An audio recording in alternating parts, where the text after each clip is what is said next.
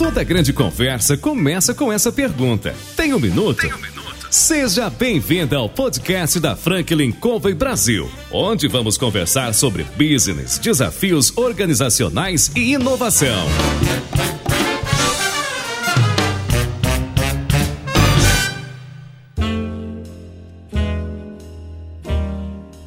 Olá pessoal, aqui é o João Palmeira, consultor sênior da Franklin Covey Brasil e no nosso programa Tem um Minuto, nós convidamos CEOs, presidentes, diretores, gestores, de uma forma geral, pessoas que têm muito a contribuir com sua história de vida, com a sua vida profissional e que, de alguma maneira, compartilham um pouco dessa história conosco. Hoje, nós ligamos para o doutor Ricardo Cerqueira Leite e perguntamos: Ricardo, você tem um minuto?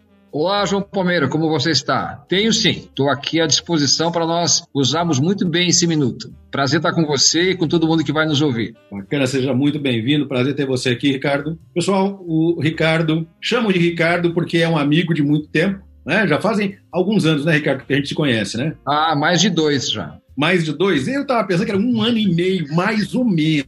Né? Mas se você está dizendo dois, você é melhor de matemática do que eu. Né? Então vai ser sem formalidade. Ricardo, o teu escritório hoje tem uma capilaridade bastante grande e você, entre outras coisas, ajuda as empresas a saírem para fora do país. Antes da gente comentar a respeito disso, eu gostaria que você pudesse contar um pouco da sua história para os nossos ouvintes, para eles entenderem essa trajetória até o momento atual. Conta para gente, Ricardo, você já nasceu advogado? Não, mas obrigado, João, por essa oportunidade. Não nasci advogado, mas encontrei na profissão, encontrei no direito ferramentas que me preenchem como ser humano. Eu acho isso fundamental. Quando a gente escolhe uma carreira, nós precisamos encontrar uma motivação maior que nos impulsione, que nos ajude a criar diferenciais. E eu encontrei isso no direito. O direito oferece um conjunto de ferramentas por meio das quais nós conseguimos ajudar as pessoas, ajudar as empresas. E como eu tenho um viés empreendedor, eu também estudei administração de empresas, eu elegi como objeto de estudo a empresa a organização, esse organismo que é dinâmico, e nada mais é do que um conjunto de liderança, um conjunto de pessoas. Então, eu estudo as relações jurídicas dessas organizações e isso surgiu bem cedo. Comecei uh, a empreender inicialmente como um professor de inglês, montei uma escola de inglês e tive as dificuldades que todo empreendedor tem. E ao me deparar com essas dificuldades, eu resolvi então estudá-las de maneira mais profunda e foi aí então que eu me dediquei ao direito e à administração. Inicialmente eu comecei minha carreira como um advogado por antigo Banco Real. Olha, já estamos entregando as idades aqui, hein, João Palmeira? Faz pois tempo. É. Eu, eu nem, nunca ouvi falar desse banco. É, depois eu te dou mais detalhes. Depois eu te dou mais detalhes desse banco. Tive uma carreira na Shell Brasil, uma empresa multinacional que é muito conhecida. Hoje ela desenvolve uma atividade mais voltada para a exploração do que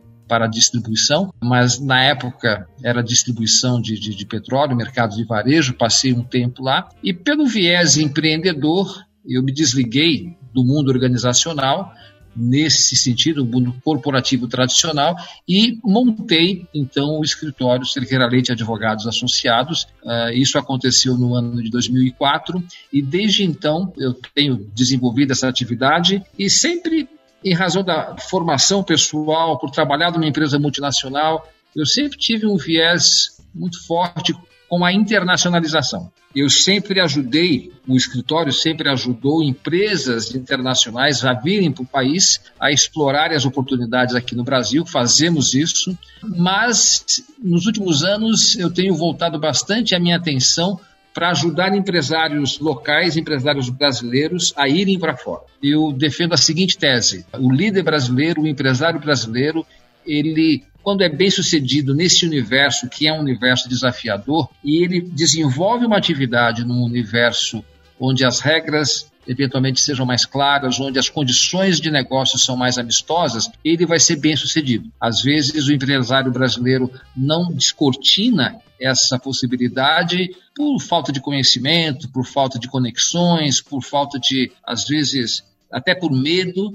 Então, eu tenho, nos últimos anos, me dedicado bastante a isso também. Devo dizer que sou casado, tenho três filhos, uma neta que nasceu recentemente. Quero aqui também pontuar algo importante. Você me fez uma pergunta pessoal, né? Eu quero aqui pontuar também algo importante, que é a minha fé. Eu, eu sou membro da Igreja de Jesus Cristo dos Santos dos Últimos Dias e reconheço hoje, na parte mais sênior da minha vida, a influência que a igreja tem sido. E por três anos, João, eu me afastei do mundo corporativo, da minha atividade profissional e fiz um trabalho humanitário, um trabalho de missão para a igreja. A gente pode falar até mais um pouco mais sobre isso adiante, mas foi uma experiência muito especial. Consegui desapegar um pouco da nossa rotina e cuidar de pessoas num outro viés, num outro formato.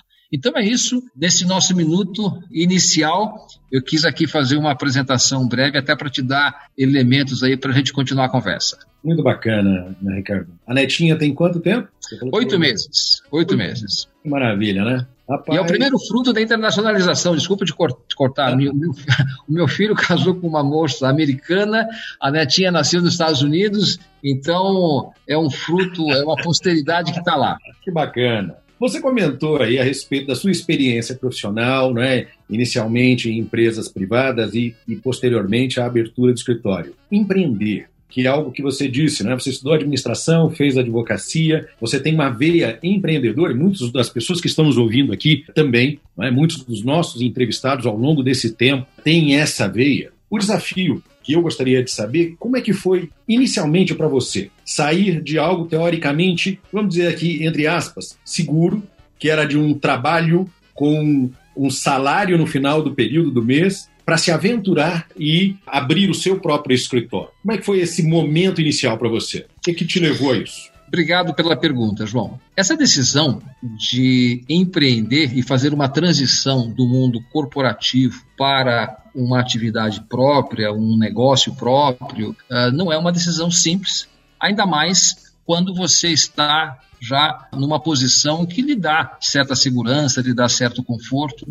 Mas, do ponto de vista de segurança, eu acredito que o mundo corporativo talvez lhe dê uma suposta segurança. No entanto, a gente tem que analisar o perfil. Quando você está dentro de uma organização, você está adstrito aos princípios, à missão, aos valores, ao projeto daquela organização. E a grande pergunta, é, tudo aquilo que a organização ela te completa, como um ser humano? Você consegue desenvolver a sua potencialidade dentro daquela organização? Se a resposta é sim e você é avesso a riscos, talvez faça sentido você desenvolver isso. No meu caso, eu tenho né, sempre tive expectativas elevadas em vários campos e senti que eu precisaria de um espaço maior para poder desenvolver a minha potencialidade como ser humano, né, em todos os aspectos. E também sei lidar com riscos. Então, a combinação desses dois fatores, né, saber lidar com riscos e também buscar um espaço para o desenvolvimento pessoal, uma amplitude maior, isso me motivou a empreender. Por exemplo, hoje eu consigo, em razão da minha liderança, gerar empregos, abençoar, ajudar outras famílias, isso me completa como ser humano. Construir uma organização é, tipo, permite deixar um legado. Isso me completa. Eu penso que se você souber administrar bem os riscos. Se você tiver competência, você também vai ter uma contraprestação financeira melhor. Então, pensando sobre todas essas coisas, eu tomei a decisão e tomei isso ainda na juventude, porque seria mais difícil dar esse passo no momento em que os filhos estão maiores e dependem totalmente de você. Então, foi um, uma ponderação em termos de saber lidar com riscos, encontrar um ambiente para desenvolvimento mais pleno das minhas potencialidades e também conseguir buscar projetos que estavam mais alinhados aí às minhas ambições. Esse foi o resumo da ópera.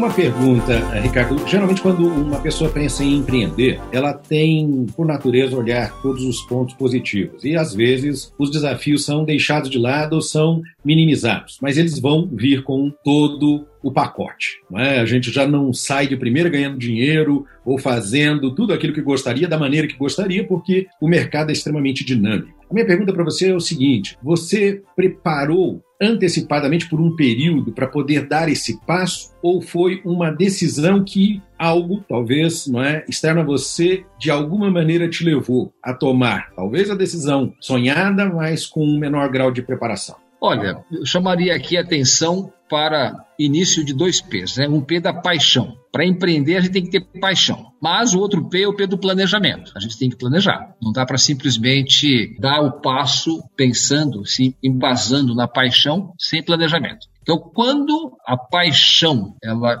despontou, quando eu me dei conta que, apesar de ser um ambiente muito bom, um ambiente corporativo, eu me completar em muitos aspectos, mas quando a paixão por aquilo que eu queria realizar, ela despontou de uma maneira muito mais contundente, aí eu me planejei. E nesse planejamento eu me preparei para poder dar o passo. E naturalmente, nesse planejamento, você consegue visualizar quais são os riscos. É a chamada análise SWOT, né, de qualquer passo que você vai dar de qualquer empreendimento. E isso foi feito e felizmente deu certo. Às vezes a paixão pode te cegar e você não planeja. O planejamento sem paixão às vezes te amedronta. Então a gente precisa encontrar um meio termo, mas sem dúvida a combinação de paixão e planejamento consegue te levar mais facilmente a um sucesso. Bacana. Você comentou que fez um trabalho humanitário de três anos num período da sua vida. Sim. E comentou que o seu escritório, não é? você iniciou a sua atividade empreendendo no seu escritório, no Cerqueira Leite,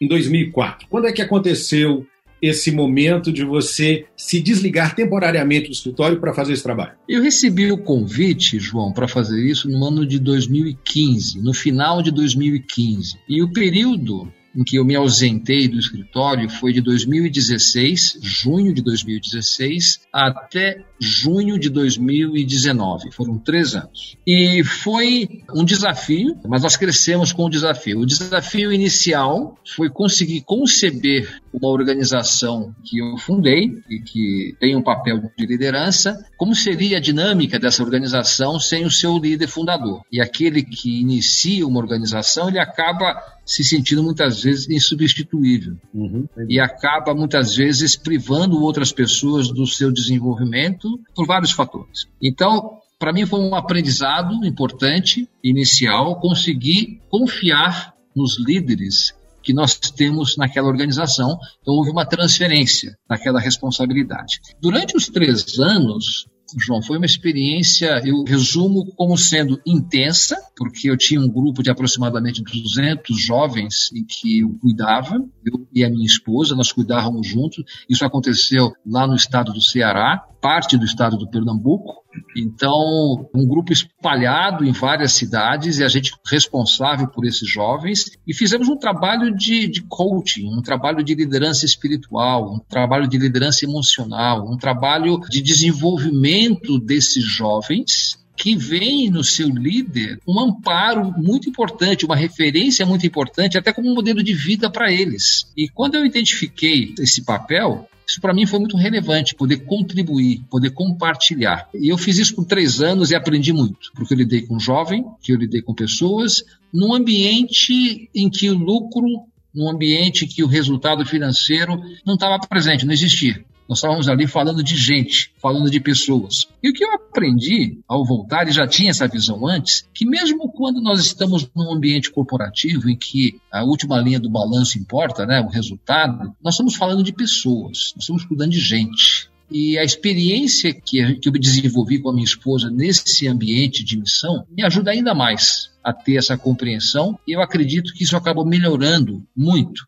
a minha liderança, sem contar na oportunidade que eu tive de impactar um número grande de jovens. Foram aproximadamente 500 jovens passaram conosco durante esses três anos, porque há uma rotatividade de jovens conforme o período em que eles servem as suas missões. E hoje nós temos um vínculo muito forte, nós temos um vínculo importante eu sou muito grato de ter tido o apoio da minha esposa, a coragem para me desligar do negócio e todo o aprendizado que eu pude ter durante esses três anos, que eu acredito está me ajudando e vai continuar ajudando ainda mais na, na minha carreira pessoal e profissional. Bacana isso. Você, quando começou o seu escritório em 2004, era você e mais alguém? ou você começou a empreender somente, sozinho? Eu assumi o risco praticamente sozinho, um grupo de profissionais para integrar esses primeiros passos do escritório. Tivemos ali um, um ajuste profissional, mas em termos de assunção de riscos, de investimento, eu diria que eu assumi o risco maior. Em 2015 você saiu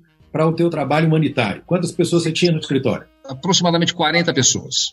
40 pessoas. Você deixou 40 adultos e foi cuidar de 200 jovens. É? Exatamente. E você está me dizendo que trouxe a experiência desse período de três anos em que 500 jovens passaram pelos seus cuidados de gestão com o foco em gente, não com foco Isso. na última linha de um relatório financeiro. Quando você faz o paralelo entre aquele momento em que o seu escritório estava a pleno vapor, já consolidado, oferecendo o seu expertise ao mercado, e você tem que abrir mão. Como foi isso? Porque, pelo que você diz, Existe, percebido aqui por mim, duas paixões. O trabalho propriamente dito é algo que te apaixona, mas o ajudar pessoas também é algo que te apaixona. Então você ficou entre duas grandes paixões. Como é que foi essa, esse momento de dizer sim para o convite que você recebeu, deixando uma dessas paixões temporariamente, sendo, como você comentou, o fundador, e que, portanto, os colegas que estão nos ouvindo aqui sabem que quando você começa um negócio, existe a paixão por aquele negócio, e como você mesmo disse, às vezes a gente acha que é insubstituível. E você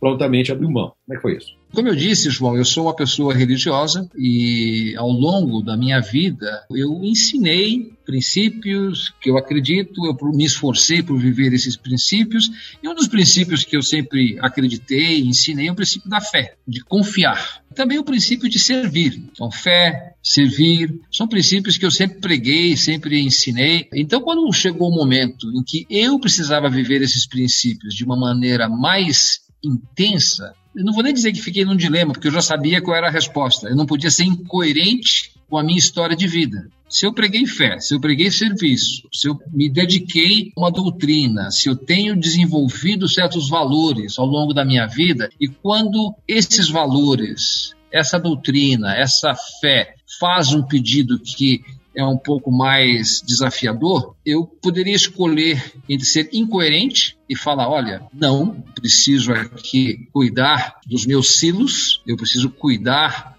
aqui da minha fazenda, ou eu poderia dizer: sim e confiar. Como a gente já estava no momento em que a organização estava mais consolidada, também pessoalmente e no aspecto familiar era possível fazer isso, então eu, apesar da dificuldade, eu quis ser coerente com aquilo que eu sempre acreditei. E a gente sempre vive ao longo da nossa vida, nos ambientes organizacionais, dilemas. Nem sempre o certo é o mais fácil. Então, a escolha que a gente tem que tomar muitas vezes não é entre o fácil e o difícil. A escolha é entre o certo e o errado. Se alguma coisa é certa, a gente deve fazer e esperar as consequências. Nem sempre as consequências virão automaticamente, vai demorar um pouco, mas a gente sabe que fez o certo. Como advogado, eu trabalho causas. Eu incorporo a causa do meu cliente para ajudá-lo e acho importante nós sermos pessoas que defendem causas mesmo sem ser advogado. Todos nós precisamos estar engajados em boas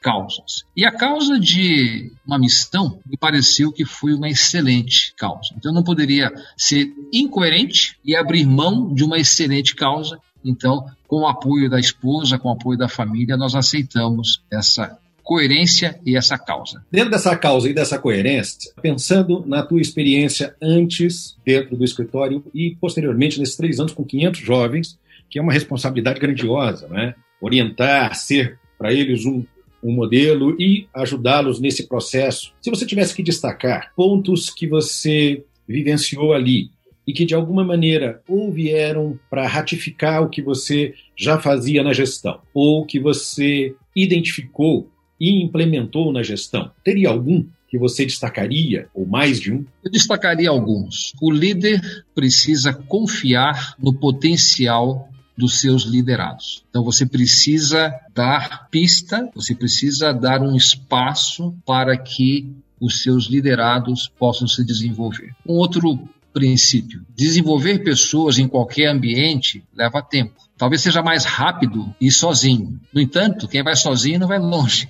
É até um, um clichê isso. Então eu, eu ratifiquei isso que trabalhar com jovens, apesar da pouca experiência e muitas vezes do desejo de executar algo da minha maneira, eu iria mais rápido, mas eu tinha uma causa que é o desenvolvimento daquele jovem. Então vamos de maneira mais lenta, mas quando ele atingiu ou atingia um certo desenvolvimento, nós iríamos mais longe. Eu aprendi também a importância de sonhar, ter expectativas elevadas. Quando a gente deixa de sonhar, quando a gente deixa de ter expectativas elevadas, nós perdemos a motivação até para fazer as coisas menores, né? E aprendi que as pequenas coisas, elas têm um efeito muito grande quando feitas de maneira reiterada por um longo período de tempo. Então, criar um hábito vem quando a gente reitera uma prática por um período grande de tempo, fazendo pequenas coisas. E esses hábitos que a gente cria, eles vão definir um destino, onde você vai chegar. Eu aprendi a importância da meta,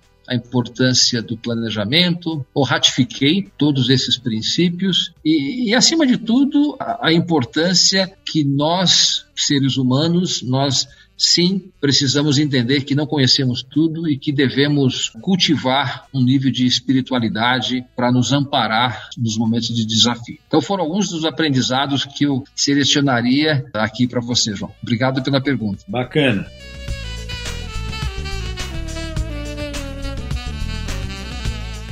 Para quem está nos ouvindo, né, o doutor Ricardo, né, para mim, Ricardo, amigo querido, ele comentou alguns pontos importantes. Se você não teve a chance de, de anotar, anote aí. Confiar nas pessoas foi um ponto extremamente importante. O segundo, desenvolver pessoas, e isso leva tempo até que eles estejam preparados para ir mais longe, porque, como o Ricardo comentou, a gente às vezes quer fazer do nosso jeito, que é mais rápido, mas sozinho a gente não vai longe. O terceiro ponto, sonhar e criar expectativas elevadas, né, Ricardo? O quarto ponto, pessoal, se você quiser anotar, por favor, pequenas coisas causam grandes efeitos. E o Ricardo fala sobre não conhecermos tudo, mesmo sendo você o presidente, o fundador, sendo você que iniciou o seu negócio. O Ricardo fala aqui de algo que muitos grandes escritores têm dito, né? A, importância da nossa humildade, de reconhecer que nós podemos aprender. Estar aberto a isso faz toda a diferença. Ricardo, esses são pontos importantes eu concordo plenamente com você, não é? Você falando disso, eu fico rememorando aqui muitos colegas que, que estiveram aqui conosco, não tem um minuto, mas particularmente o cover, porque você falou algo muito importante, né? Os hábitos, eles vão formando os nossos comportamentos, vão é, nos ajudando a conseguir resultados e às vezes há um desafio de tempo.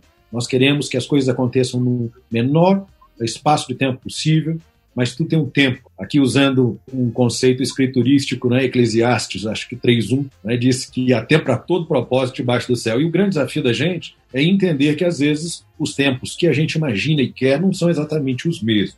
Na área de gestão, nós vivenciamos um momento delicado, 2020, ainda estamos nesse momento delicado em função do Covid, e ainda assim existem oportunidades não é, no dia a dia da gestão de desenvolvimento, de crescimento e de expansão. E você, entre outras coisas, tem escrito a respeito disso. Você comentou aqui que por um período de tempo você trouxe empresas de fora para as oportunidades aqui no Brasil. E nós lemos um dos seus artigos a respeito da importância, não é, de levar brasileiros, empresas brasileiras que, como você disse, já tendo resultados positivos aqui, estão prontos e preparados até para resultados positivos fora do país.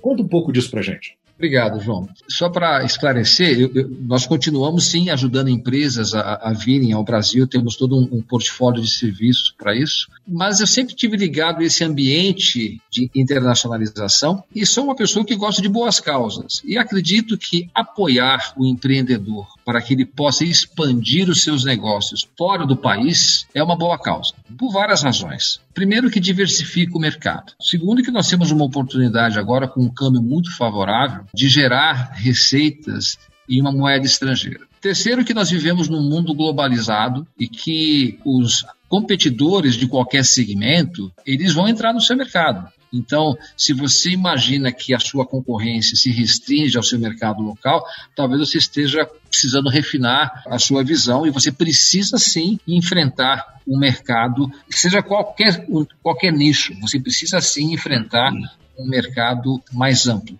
E poderia listar aí outras razões para que as pessoas e as organizações pensem nisso. Mas eu tenho refletido, João, que a gente fala muito de internacionalização de organizações, quando na verdade a internacionalização das pessoas ela precede a internacionalização das organizações. Não dá para pensar numa organização que queira se internacionalizar, queira vender os seus produtos ou serviços para fora do país, se a pessoa não desenvolveu algum nível de internacionalização. O que é se internacionalizar? Primeiro é ter o desejo de conhecer outros povos, outras culturas, outros países. Segundo é ter algum nível de prática com esses países. Eu tenho uma conta corrente lá naquele país, eu já fiz algum investimento naquele país, qual é o nível de domínio das rotinas básicas do ambiente de negócios dentro daquele país. Eu conheço um outro idioma, eu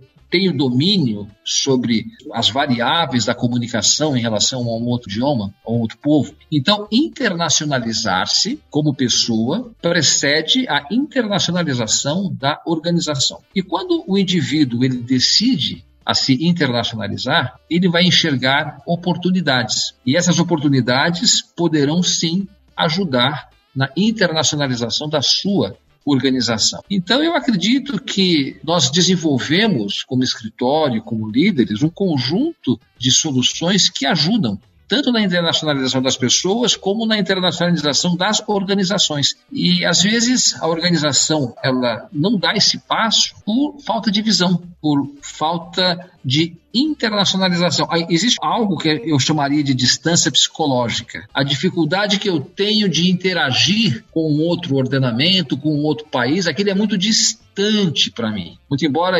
hoje, em 24 horas, você está em qualquer ponto do globo, mas para conseguir entrar em um outro mercado, conseguir participar de um outro mercado, a, a, distância é muito maior. E nós temos vantagens competitivas, vou dar aqui alguns exemplos. Pegar um exemplo da Índia, depois trazer aqui para o Brasil. A Índia exporta serviços, ela exporta serviços na área de tecnologia. Todo mundo nos Estados Unidos que precisa de um programador, empresas que precisam de desenvolvedor de softwares, sabe onde encontrar bons desenvolvedores a bons preços. Poxa, por que, que a gente não pode ser isso? Por que, que eu não posso aqui no Brasil ser um desenvolvedor e ter como cliente uma empresa estrangeira? Paga-se uma fortuna para um desenvolvedor de software lá nos Estados Unidos. Estamos falando aí de 30 a 35 dólares a hora por baixo. Ou seja, que remuneração, que atividade aqui no Brasil que me paga 150, 200 reais por hora? São poucas. Então, se eu tenho uma expertise que pode ser absorvida internacionalmente, por que não buscar colocar a minha expertise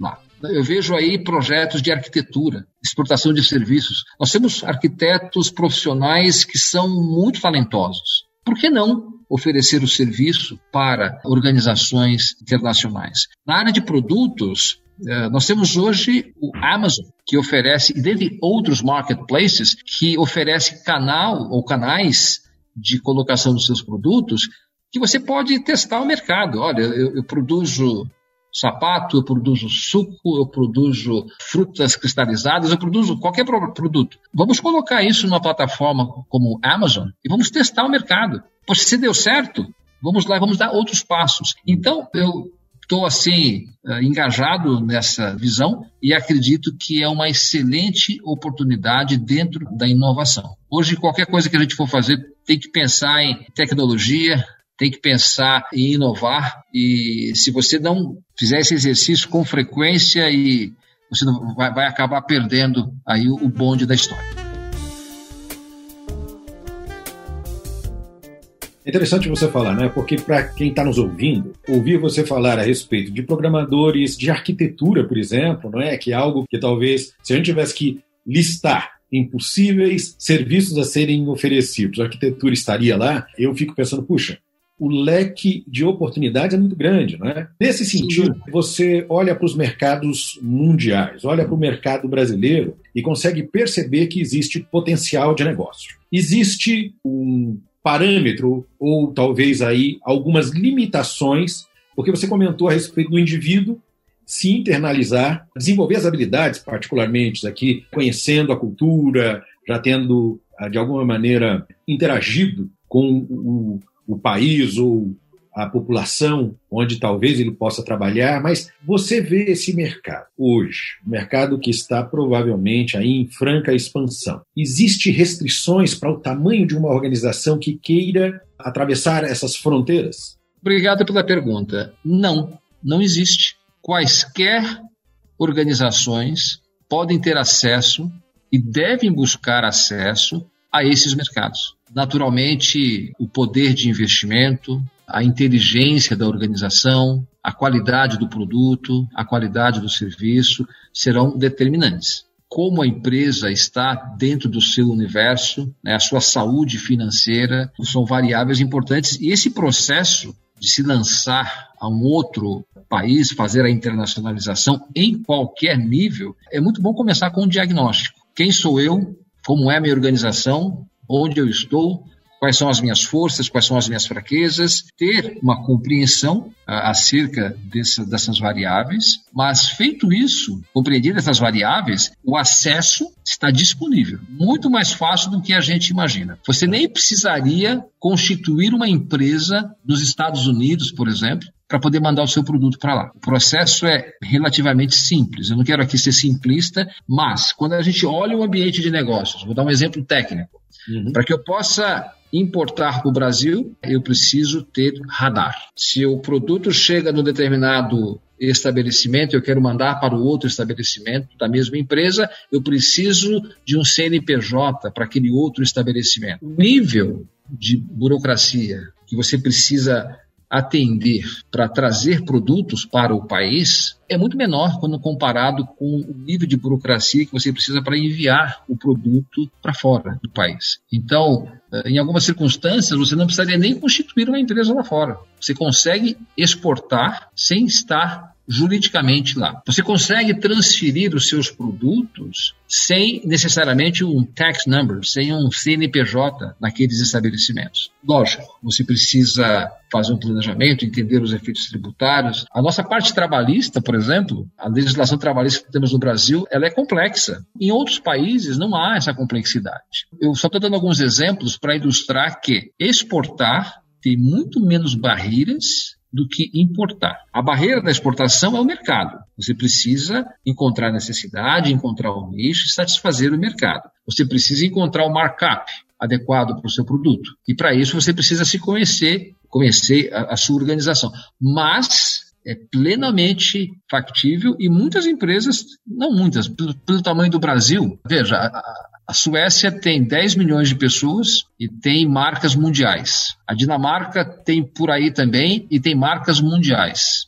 O Brasil, com 210 milhões de pessoas, tem poucas marcas mundiais. Eu destacaria aqui, né, por exemplo, a Stefanini, uma empresa na área de tecnologia, encontrou um nicho importante e se internacionalizou. Temos algumas outras empresas menores e temos grandes empresas como, como a Vale, a Gerdau, mas aí já, já estamos num outro patamar de internacionalização. Mas, em síntese, as barreiras para exportar, as barreiras para se internacionalizar são muito menores do que o que a gente imagina. Com essa análise, numa situação econômica de 5 para 1, parece que o nosso produto, em tese, ou serviço, é, ele está num preço competitivo, é, quando você leva isso para fora. Mas o momento atual é um momento de desafio de mudança. Você vê como um momento propício para trabalhar, atravessar essa fronteira e oferecer os nossos serviços e trabalhos, mesmo diante de muitas incertezas em relação ao ano de 2021? Eu vejo que sim, porque ainda que a gente esteja diante de uma, de uma pandemia global com restrições econômicas óbvias, o mercado ele diminuiu, especialmente para alguns segmentos. Para outros segmentos, houve uma geração de oportunidades. Seja pela restrição do mercado, que me leva a buscar mais mercado para o meu produto, ou seja pelas oportunidades que surgem em alguns segmentos, eu entendo que vencer essas barreiras e internacionalizar-se é um caminho, sim, a ser, a ser percorrido. Até porque as dificuldades elas são menores, em princípio, do que aquilo que a gente imagina. E nas crises, a história mostra isso, né? Nas crises, nós felizmente fomos aí abençoados, premiados com inteligência e criatividade. Nas crises, nós criamos, estabelecemos alternativas. Sem dúvida, a alternativa de internacionalizar, ainda que seja na crise, é uma alternativa que precisa ser analisada, sim, e pode, eventualmente, ser eh, viável para muitos daqueles que estão nos ouvindo. Eu pensando aqui como empreendedor e ouvindo você falar, eu fico imaginando algumas variáveis. Né? Por exemplo, é algo demorado, tem um produto que eu considero ser de qualidade, uma análise mais aprofundada, né? para checar a viabilidade de ir para mercados internacionais, é algo que demora e custa caro. Por exemplo, hoje o teu escritório é um escritório que viabiliza essa negociação, que cria as oportunidades, que abre é, essas fronteiras, mas é alguma coisa que leva muito tempo, é uma coisa que custa muito, é algo que precisa ter um mínimo de pré-requisitos para se pensar a respeito? É, eu diria que as soluções elas se adequam ao momento da organização. Então, vamos dizer que o projeto da internacionalização envolva ingressar no varejo americano por meio de uma grande rede, Target, Walmart e assim por diante. Esse é um projeto muito mais dispendioso, porque envolve uma série de outras variáveis. Vamos imaginar que o projeto de internacionalização ele seja inicialmente testar o mercado, colocar alguns produtos do marketplace da Amazon é um outro nível de investimento que pode sim ser absorvido pelos empreendedores. Vamos imaginar que o projeto de internacionalização ele se baseia mais no matchmaking, ou seja, eu vou encontrar um distribuidor que tem interesse em desenvolver o meu produto. Então aí eu preciso participar de eventos que me permitam encontrar esses potenciais parceiros. Não há obstáculos que não possam ser vencidos e as soluções de internacionalização, na minha visão, elas se adequam ou elas se adequam ao poder de investimento da organização. Dá para fazer esse investimento levando-se em conta o momento e o desenvolvimento que a organização se encontra. Muitas começaram pequenas e hoje tem grandes uh, operações em outros países. Então dá para começar no tamanho que a, que a organização se encontra. Portanto, mesmo empresas pequenas, elas têm a possibilidade de se aventurar e se dar bem pensando em vender seu produto ou serviço. Não é? Eu queria Sim. saber de você o seguinte: na análise que você tem feito, tendo em vista tudo que tem acontecido, você vê com otimismo o que está por acontecer ainda pela frente, apesar de todas as dúvidas né, que a gente tem? Como é que você vê esse ano, em termos político, econômico, enfim, para oportunidades para empreender? Nós temos um aprendizado de 2020. E esse aprendizado de 2020 pode sim nos ajudar em 2021. Nós temos aí um desafio que acho que a sociedade já está um pouco cansada desse período e isso desgasta. Mas eu vejo um cenário mais otimista. Eu vejo um cenário de vacina, em que a população vai ser imunizada. Eu vejo um cenário de crescimento econômico. As projeções para 2021 são projeções de um crescimento em torno de 4% aqui para o Brasil. Ou seja, o Brasil apesar de todas as críticas que nós podemos fazer, países próximos, a Argentina deve ter tido uma queda de PIB de 12%. É, o Brasil deve ficar aí na casa dos 5,5%, 6%, quer dizer, bem menor. Então, eu sou otimista em relação ao futuro e acredito que a sociedade vai sair mais unida, mais fortalecida desse episódio. Em relação aos aspectos políticos, um comentário. Eu acredito que, que como nação, muitas vezes nós transferimos para um poder central a solução de todos os nossos problemas. Nós somos, não quero ser injusto, mas muitas vezes a gente pode pensar que vai ter um salvador da pátria. Eu recomendo que a gente olhe menos para o salvador da pátria, lógico, temos que entender todas as variáveis políticas, o ambiente político, mas nós temos que esperar menos de um poder central e trazer para mais perto de nós aquilo que a gente pode influenciar, aquilo que a gente pode resolver. Senão a gente corre o risco de sofrer de uma crise de paralisia. Quanto o poder central não resolve as coisas, a sua competência, eu não consigo resolver nada. Há muita coisa que a gente pode resolver. E tem outros, outras culturas que têm uma dependência menor desse poder central. Entendem que o problema da sua comunidade tem que ser resolvido na comunidade, não necessariamente no poder central. Eu diria que podemos ter desafios políticos, sim, pelas questões. Eu não quero aqui adentrar essa discussão, porque ela é sempre muito sensível, mas mais importante do que ficar olhando os desafios políticos, as fraquezas dos seus líderes, é você encontrar em áreas mais próximas como é que você pode influenciar para que a sua realidade mais imediata possa mudar. E nesse sentido, eu vejo com otimismo o ano de 2021, pelas razões que eu comentei com você aqui.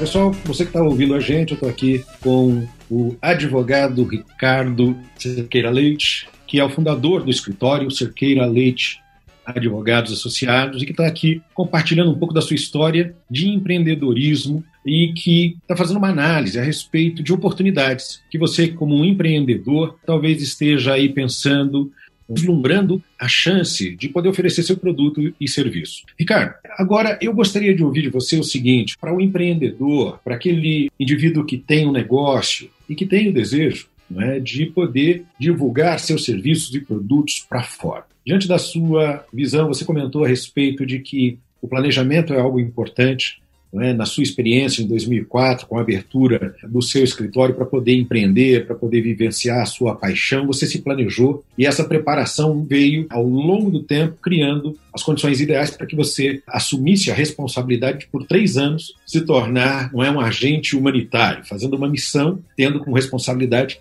500 jovens ao longo desse período. Pensando em toda essa trajetória, para nós que estamos te ouvindo, para nós que temos aqui o desejo de oferecer, seja produto, seja serviço para outros mercados, você tivesse que dizer, João, coisas essenciais que são importantes para que este empreendedor tenha em mente, para que ele se prepare para chegar lá. O que é que você aconselha? Um, conhecer os competidores no mercado internacional. Quem vende o que você vende em outro mercado? Dois, qual é o preço médio do produto ou serviço naquele mercado? Porque se você tem um markup, né, você conhece o seu custo de produção. E quando você verifica no mercado o preço que o consumidor está pagando, então você consegue fazer uma análise financeira, uma análise de viabilidade financeira. Se existe um markup, então vale a pena a gente mergulhar. Três, ser bem sucedido, ter um respaldo mercadológico do seu mercado local. O seu mercado local, como ele responde ao seu produto, como ele responde ao seu serviço. O seu cliente ele está satisfeito porque você vai ou pretende ir para um mercado mais exigente. Se o seu mercado não estiver satisfeito, talvez a sua chance de êxito fique prejudicada porque você não está, você está com um problemão no seu serviço ou no seu produto. Quatro, busque conectar-se com agentes internacionais, busque conectar-se em ambientes internacionais, câmaras de comércio, encontros, eventos internacionais, para que você consiga fazer esse matchmaking e conhecer pessoas. Eu diria que esses são alguns passos básicos para dar o início, isso cabe para todo mundo. Aí, na, numa fase de implementação de projeto, é algo um pouquinho mais técnico, mas isso que eu comentei com você, conhecer os competidores, conhecer o markup, ter certeza que o seu produto ou serviço atende o seu mercado com qualidade e associar-se a ambientes internacionais, são coisas preliminares que você pode fazer num processo de internacionalização. Muito bacana. Espero que vocês tenham anotado, porque é uma lição de casa para fazer o checklist, não é? Para checar essa possibilidade, porque às vezes o sonho é possível, mas às vezes a gente tem que se preparar. Muito bacana. Ricardo, agora que nós estamos chegando ao final aqui do nosso bate-papo, eu gostaria de saber de você quais são seus projetos para o futuro. Eu tenho aí a paixão de poder desenvolver mais projetos como esse de internacionalização, porque acredito que nós temos um potencial grande. Eu admiro muito o empreendedor brasileiro. Esse é um ambiente de negócios com dificuldades, com desafios, e nós temos histórias expressivas de sucesso. Então, eu quero, sim, poder ajudar muitos naquilo que a nossa competência como equipe, como organização, possa contribuir. Eu tenho desenvolvido atividades acadêmicas, gosto de compartilhar, então está dentro do meu plano de futuro e isso já é uma realidade. Tenho me associado aí com algumas organizações de ensino e, e quero compartilhar. Pretendo e tenho feito isso me planejando para ter mais tempo com a família. Tenho uma neta longe, os filhos já praticamente criados, então eu quero ter tempo com a família e quero continuar me dedicando aos meus trabalhos na igreja, aos meus trabalhos na fé. Eh, eu tenho uma posição eclesiástica que me permite compartilhar, treinar. O ofício é 70 diária, o que eu sou na, na Igreja de Jesus Cristo dos Santos dos Últimos Dias. Eu me sinto muito feliz de poder compartilhar por meio dessa oportunidade eclesiástica. Então, eu diria que expandir a atividade que a desenvolvo atualmente com viés da internacionalização, atividades acadêmicas, tempo para a família e continuar compartilhando por meio da minha oportunidade de, de, chamado eclesiástico. Muito bacana. Eu acho que todos aqueles que estão nos ouvindo aqui, eu convido a refletir a respeito daquilo que nós ouvimos do Ricardo, porque quando nós pensamos na nossa vida, o trabalho é uma parte dela, né? Mas ele não é o todo. Existe a necessidade aí do equilíbrio, e como o Ricardo comentou, parte familiar, a identificação do que é que faz você ir à frente, qual é a sua causa. Pense nisso, você que nos ouviu aqui hoje, que nos acompanhou, eu agradeço a participação do Ricardo, que deu uma aula aqui a respeito de valores e princípios e da importância de alinhar esses valores e princípios ao nosso papel profissional. Existe uma oportunidade gigantesca aí no mercado aqueles que estão nos ouvindo, procurem o Ricardo. É aí uma possibilidade gigantesca. Eu fiquei até animado. Ricardo, eu acho que eu vou pensar em algo, procurar você e vou te propor uma sociedade. Eu vou entrar com a experiência, você entra com o dinheiro, depois eu saio com o dinheiro e você fica com a experiência. Pense nisso, não precisa responder. né? É muito justa essa proposta, muito justa. Eu também acho, eu gostei muito.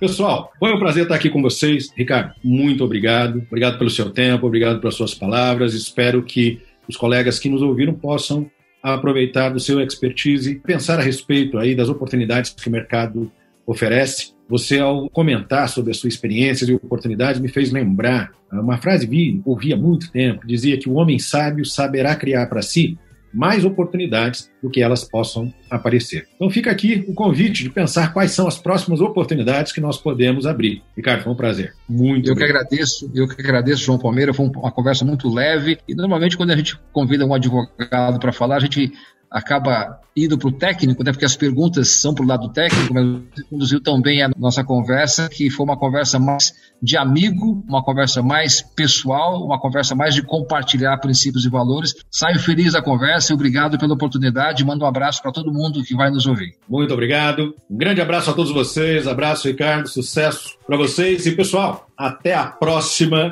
Espero vocês conosco. Um abraço.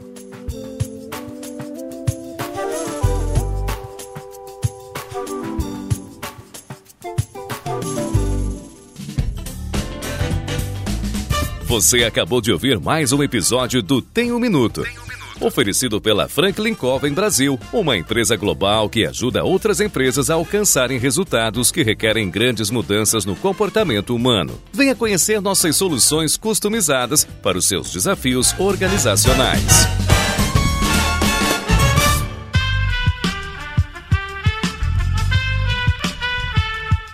Podcast foi editado por Aerolitos Edição Inteligente.